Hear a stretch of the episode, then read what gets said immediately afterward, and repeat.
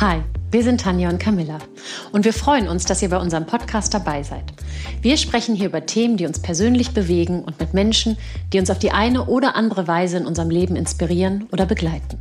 Heute sprechen wir über das Thema Schuldgefühle und Versagensängste bei uns Müttern. Vielen Dank an dieser Stelle an unseren Partner Waterwipes, der diesen Podcast unterstützt.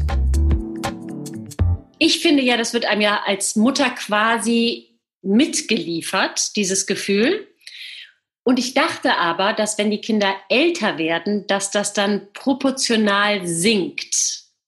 Aber mein Kind ist zehn und ich muss sagen, es steigt proportional mit dem Alter, weil, ich gebe jetzt auch gleich die Anekdote zum Besten, ich stand äh, letzte Woche mit meinem Sohn ähm, auf äh, Sylt und der hat sich, also der ist jetzt in dieser Pre-Teenie-Phase und der hat sich sowas von daneben benommen, dass ich wirklich dachte, okay, ich habe einfach die Erziehung wirklich völlig gegen die Wand gesetzt. Ich habe versagt.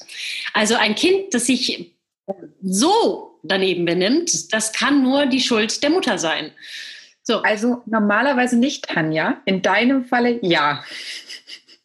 Danke. Aber nein, ich, Entschuldigung, aber das war auf dem Silbertablett. Da sehr auf dem Weg. Ich verstehe, da kann man noch nicht dran. Ja, ich habe, ich habe äh, letzte Woche etwas ganz, ganz äh, Tolles zum ersten Mal gehört und zwar den Begriff ähm, Milchzahnpubertät. Weil, und damit wollte ich dir das jetzt einfach nur noch mal äh, den Wind aus dem Segel nehmen, weil Tanja äh, im Vorfeld äh, so nett zu mir meinte, ja, du lachst noch, ja, warte erst mal ab, bis deine Kinder älter sind. Meine Tochter ist in der Milchzahnpubertät und auch sehr anstrengend. Ähm, und gerade mache ich mir ganz viel Gedanken über, meine, über die Erziehung, weil natürlich unsere Kinder uns ja immer spiegeln. Ne? Und ähm, da ist immer so dieses Gefühl, okay, was mache ich jetzt gerade wieder falsch? Ja, und das ist äh, so die Hauptfrage, die ich mir stelle, weil sie gerade so ist, wie sie ist. Das äh, frage ich mich natürlich bei meinem Sohn auch. Aber zum Thema, das ist so ein bisschen Teenager und Pubertät jetzt, in die wir reinrutschen.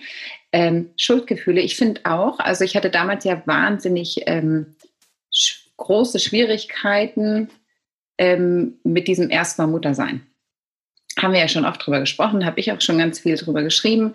Ähm, für mich war dieses allererste Jahr als Mutter eine riesen Herausforderung, weil ich einfach immer ein Bild davon hatte, wie ich als Mutter sein müsste oder sein möchte oder sein würde. Und das war dann einfach nicht der Fall. Also das war zu einem Teil war das so und ein ganz großer Teil war halt einfach nicht so. Und ähm, ich war wirklich nicht auf dieses Thema äh, Schuldgefühle ähm, vorbereitet, so gar nicht. Also das können dir ganz viele Leute vorher sagen, aber du glaubst es nicht und du weißt auch nicht, wie dich das belastet, ne? Ja, ich glaube, diese Schuldgefühle haben auch was damit zu tun, dass man ja in seinem Leben, auch wenn man vorher schon viel Verantwortung auch getragen hat, das ist ja das einschneidendste Erlebnis zum Thema Verantwortung, was man haben kann. Und ich glaube, das ist daran durchaus auch gekoppelt. Also ich habe tatsächlich schon in der Schwangerschaft immer gedacht, okay, ich trage jetzt die Verantwortung im Moment in meinem Körper dafür, auch, dass es meinem Kind gut geht, also mit dem, wie ich mich verhalte, was ich tue, was natürlich dann bei mir auch in so eine Überhöhung geführt hat von, okay, wenn jetzt irgendwas mit diesem Kind passiert, dann bin ich natürlich schuld, was natürlich, also man muss ja auch sagen, das ist ja eine, eine komplette Selbstüberschätzung, weil das, dann glaubt man ja tatsächlich, man hat das Leben in der Hand. Also was ich natürlich tue, zwischen uns gesagt. Aber ähm, eigentlich ist es natürlich, äh, natürlich, man hat die Verantwortung, man tut das, was man tun kann. Aber dieses äh, extreme Schuldgefühl, was ich empfunden habe, da habe ich mich manchmal dann auch gefragt, was glaubst du eigentlich, Tanja, was du eigentlich in der Hand hast und was du nicht in der Hand hast. Ja, und dass man immer so glaubt, alles ist von dem eigenen Benehmen und dem eigenen Verhalten abhängig, ist ja auch echt so ein überhöhter Gedanke. Ich habe ganz schlimmes Schuldgefühl natürlich dann gehabt. Mein Sohn ist ja zu früh auf die Welt gekommen.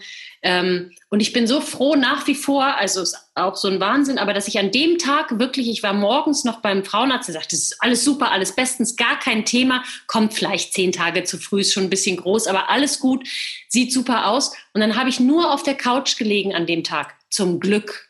Das hat mir so ein bisschen mein Schuldgefühl vor dieser Frühgeburt genommen, weil ich habe wenigstens an dem Tag nichts falsch gemacht, sozusagen. Ja, das ist doch so absurd, Tanja. Wie oft ja. höre ich das, dass Frauen, weil die Kinder zu früh auf die Welt kamen, wahnsinnig mit diesen Schuldgefühlen äh, Gefühlen zu kämpfen haben, als hätten sie versagt. Ja, das ist ja dieses, dieser Gedanke des Versagens, weil alles nicht perfekt läuft. Ja, und sich davon zu verabschieden und diesen Prozess erstmal durchzumachen, dass es kann nichts perfekt laufen. Und wir kommen ja immer, selbst wenn wir denken, wir haben das begriffen, ja, und legen diese Schuldgefühle endlich ab, ähm, dann kommt wieder irgendwas und äh, oder es schleicht sich wieder ein und wir wollen es halt wieder perfekt machen. Aber ich glaube, diese, also ich, ich frage mich immer, ob das alle haben, ob das wirklich mit dem Muttersein kommt oder ob das auch wirklich was mit unserem mit unserem Gedankengut, und das glaube ich nämlich auch viel eher, mit diesem Gedankengut, das wir haben, zu tun hat.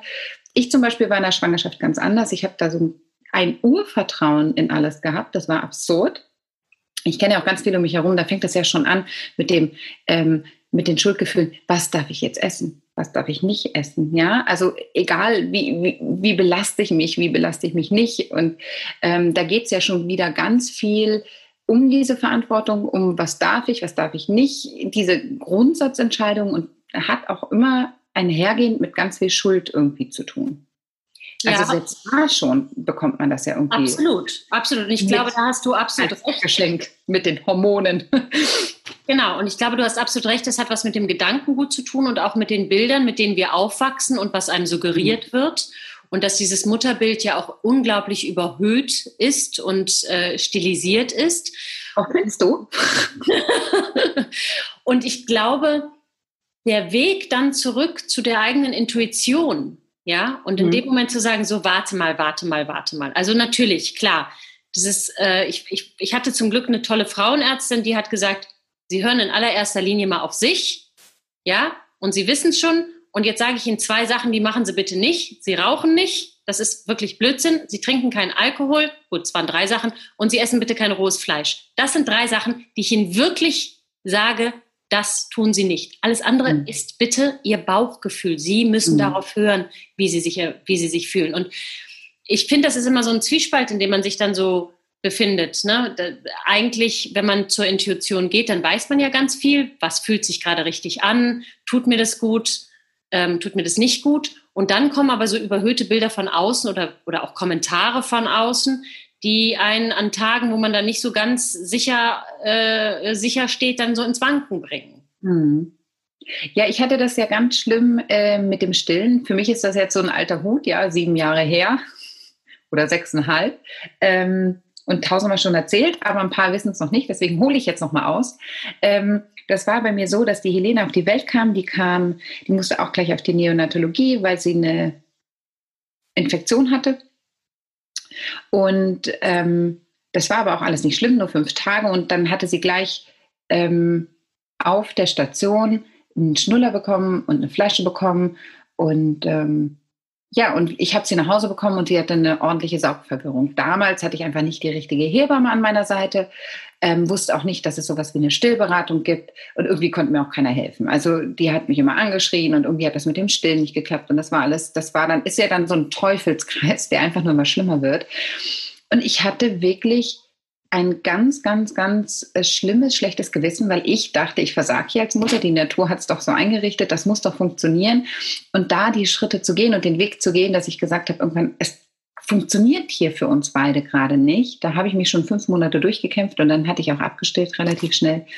Ich dachte, ich mache das noch so im Tandem mit ähm, Stillen und Flasche und dann hat sie einfach gar keine Lust mehr gehabt und dann hatte ich wirklich ganz lange damit zu kämpfen, weil ich saß dann, andere haben gestillt neben mir auf der Bank und ich saß dann mit dem Baby und habe die Flasche gegeben und musste immer äh, rühren und, und äh, fertig machen.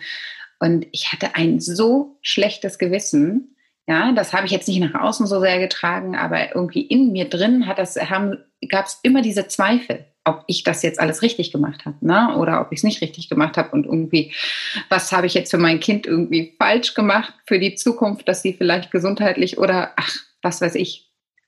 Und äh, da hatte ich wirklich ganz, ganz lange mit zu kämpfen. Und natürlich hatte das aber einfach damit zu tun, dass sehr, sehr viele Leute der Meinung waren, ähm, mir Ratschläge zu geben, wie man es denn hätte richtig machen müssen und dass ich alles falsch gemacht habe. Das aber in der Zeit, wo einfach nicht, viele Dinge nicht gut gelaufen sind. Keiner an meiner Seite war, der mir hätte helfen können oder mir geholfen hat. Ja, das wurde dann natürlich auch nicht wieder äh, besprochen. Und das war eine ganz, ganz schwierige Zeit. Und ich habe mich da wirklich hart durchgekämpft ähm, und habe da dann irgendwann meine Entscheidung getroffen und habe gesagt, ich will gar keine Schuld haben. Das ist so, wie es ist. Ähm, und das ist auch total fein so, wie es ist. Und das was natürlich, das kann man jetzt so äh, schön einfach sagen, aber das war halt ein wahnsinniger Prozess. Ich glaube, so einen ähnlichen hattest du ja auch durchgemacht. Ne? Und ich versuche das halt aber einfach nur ständig weiterzugeben, diesen, diesen Gedanken. Ja, auch wenn das immer wieder kommt, mache ich das jetzt richtig, wie ich das Beste irgendwie. Das sind, das sind so schlimme Sachen, genauso wie mit dem Thema Kaiserschnitt. Na, wir hatten ja beide einen Kaiserschnitt. Ähm, und bei mir hat das ganz lange gedauert, bis ich bei mir dieser Gedanke irgendwie, bis ich den zugelassen habe, der irgendwie immer hier in meinem Hinterkopf äh, unterwegs war, dass es irgendwie, dass ich was falsch gemacht habe oder es an mir liegt, dass ich, dass äh, meine Kinder nicht ähm, spontan auf die Welt gekommen sind.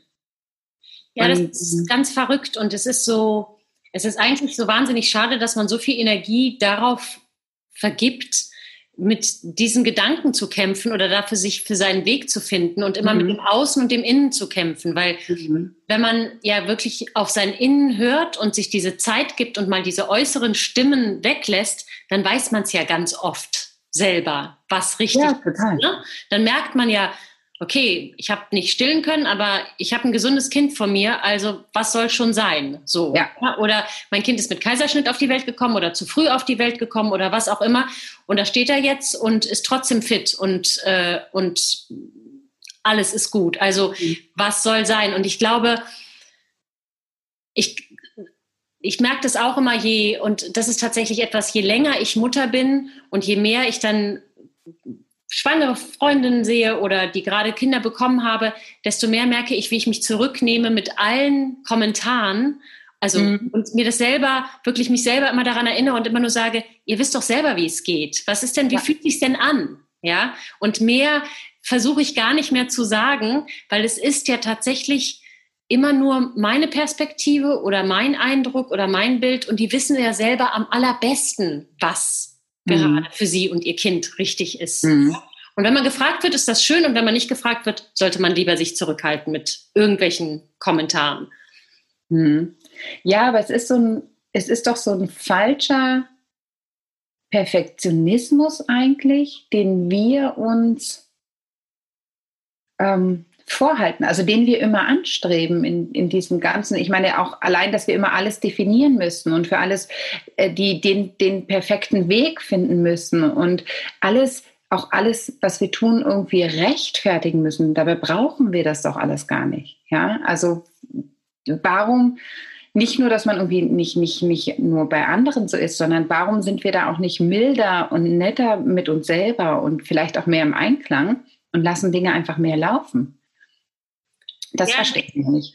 Das ist immer so eine große Herausforderung und ich finde durchaus auch, also wir sind ja nun sehr in den medial, äh, sozialen Medien unterwegs und aktiv und es ist ja auch ein ganz großes, ein ganz großer Benefit und doch merke ich auch bei mir selber, dass ich manchmal eben mir Bilder angucke und denke, okay, und warum kriegen die das jetzt so hin und ich nicht, weil es ja immer alles auch nur Ausschnitte sind, das wissen wir ja alle. Und ich meine, wir beide arbeiten da und trotzdem steht man ja manchmal davor und lässt sich dann dadurch auch durchaus unter Druck setzen. Oder wenn oh, da kriegt man manchmal so schlechte Laune dann. Ja? Da kriegt man manchmal ganz schlechte also Laune. Ganz auch genau. in dieser Covid-Zeit, ja, also wirklich in diesem Shutdown, dieser Extrembelastung, darüber hatten wir ja auch schon ähm, äh, das ein oder andere Mal gesprochen und wenn ich dann irgendwie über Instagram irgendwelche Kanäle und dann ähm, äh, vermitteln mir Vierfachmütter, wie wunderschön das alles auch ist und sie machen das alles nur mit Links und also da kriege ich wirklich schlechte Laune, weil ich mir wirklich denke, das kann doch nicht wahr sein. Und wenn du dann mal einfach mal nachfragst, dann weißt du genauso, die haben auch schlechte Tage. Und dann denke ich mir,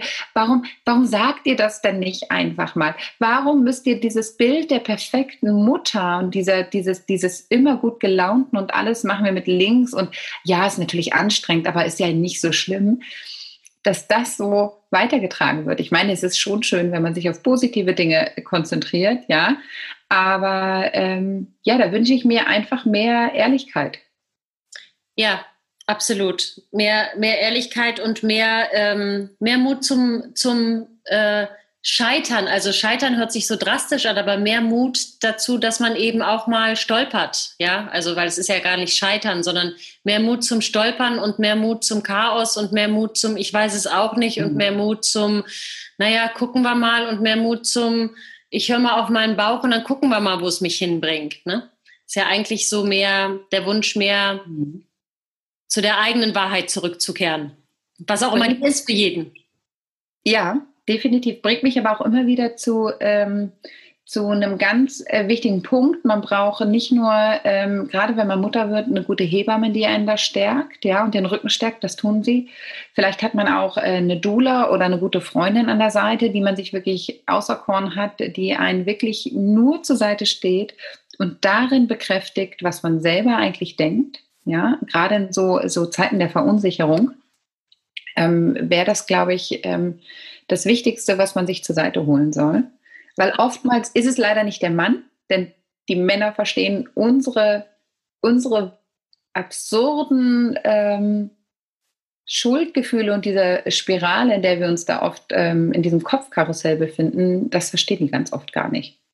Nein, ich glaube, dieser Spruch, es braucht ein Dorf, um ein Kind großzuziehen, der ist einfach so wahr, auch so wahr im Sinne von nicht nur was Betreuung angeht, sondern einfach auch dieser Austausch, genauso wie du sagst, unter Frauen. Und auch jetzt, nicht nur in der Anfangszeit, aber auch jetzt, mein, mein Sohn zehn ist, wie gut es mir tut, mich mit jemandem zu unterhalten, dessen Kinder vielleicht schon 15, 16, 17, 18, 19 oder auch aus dem Haus sind, die einfach schon das durchgemacht haben oder die auch einen ganz anderen Blick auf meinen Sohn haben und sagen, du, A, völlig normal und B, also der benimmt sich doch, das ist doch alles völlig fein, ist doch alles völlig kindgerecht. Was sind denn das für Erwartungen, die du da hast an denen, ja? Mhm. Also dieses, dieses Teilen, dieses engste Teilen, dieses ähm, Blicke von außen bekommen, Perspektiven und Zuspruch und ähm, das hilft ja einfach in jedem Alter eigentlich, egal Total. in welchem Alter sich die Kinder befinden. Total. Ich habe da noch meinen super Trick und mein Trick ist nicht nur eine Freundin, die zum Beispiel ältere, ein älteres Kind hat, ja, oder überhaupt eine Freundin mit einem kind, kind, weil die kann auch immer nur einspiegeln. Und es ist, ich suche mir eigentlich immer gerne Frauen, die mindestens drei Kinder haben. Nicht nur zwei. Zwei reicht da auch nicht, ja, weil dann hast du dieses eine, äh, dieses zweite und meistens ist dieses dritte nochmal ein so komplett anderer Charakter. Die haben dann immer alles durch.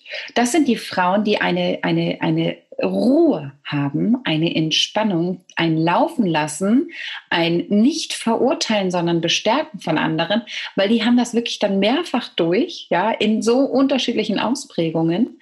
Und das sind wirklich die das sind eigentlich die Frauen, die immer für dich kämpfen, die immer für dich da sind, die dir wirklich den Rücken stärken wie kein anderer. Also alle da draußen, sucht euch auf dem Spielplatz. Die Frauen, die ganz viele Kinder haben, das sind die Besten für euch. Ja, und ansonsten kann man, gleich, äh, kann man wirklich, glaube ich, nur sagen, auch aus äh, unserer Erfahrung des Mutterseins mit äh, siebenjährigen oder seit sieben Jahren Mutter, seit zehn Jahren Mutter, auf die eigene Intuition hören und sich nicht von außen zu sehr beschallen lassen, also außer positiv beschallen lassen, sondern immer wieder auch nach innen gehen und horchen, was ist es denn, was brauche ich denn, worum geht es denn hier eigentlich, ist, glaube ich, auch wirklich eine gute Idee. Total. Total. Wir haben das alle in uns und wir wissen das und wir sollten uns nicht von äußeren, äußeren Begebenheiten immer so stark beeinflussen und vor allem verunsichern lassen. Ja, also wir erkämpfen uns ja gerade so insgesamt dieses, diese Intuition und dieses Vertrauen auf unsere Intuition zurück. Und ähm, das war ja auch in dem Gespräch mit der Claudia so spannend, weil sie auch immer äh, meinte, dass das ist alles, worum es geht und jede Mutter hat das in sich. Absolut. Ja, und wenn die das nicht weiß, wer weiß es dann? Wer weiß es dann? In diesem Sinne wünschen wir allen ein gutes Hören auf die Intuition Sucht euch die Vielfachmütter, wenn ihr dringend eine Außenperspektive braucht. Und ansonsten ähm, kann man sich auch den Spruch Who needs a superhero when you have a mom groß auf den Kühlschrank kleben oder an die Eingangstür oder an den Badezimmerspiegel, wo man ihn braucht, weil wir haben es sowieso alle in uns. Total. Und streicht einfach mal die Mom durch und euren Namen darüber. So, sieht's aus. Jeder von euch. Jeden Tag, wenn man aus der Haustür geht. Hilft. Hilft sehr. Auf uns Mütter. Auf uns Mütter. Danke fürs Zuhören. Danke nochmal an die Unterstützung von unserem Partner Water Wipes. Water Wipes sind die reinsten Babyfeuchttücher der Welt, denn sie bestehen aus 99,9% Wasser und einem Tropfen Fruchtextrakt.